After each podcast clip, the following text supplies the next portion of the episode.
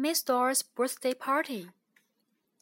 Miss Doll said, Panda, please come to my birthday party. Thank you, Miss Doll, said Panda. Rabbit and Cat, said Miss Doll, please come to my party. Oh, yes, said Rabbit. Thank you, said Cat. Fire Engine said, Please, Miss Doll, may I come to your party? No, said Miss Doll. No fire engines. Why not? said Fire Engine. Miss Doll said, Fire engines do not eat birthday cake. Please go away. So Fire Engine went away.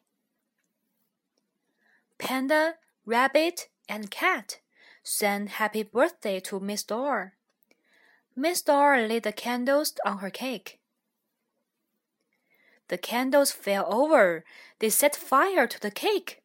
They set fire to the table. Help! screamed Panda. Help! screamed Rabbit and Cat.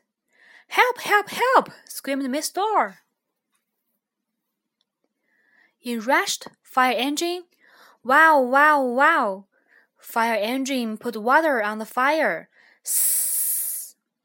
The fire went out. Miss Doll hugged Fire Engine. Welcome to my party, she said.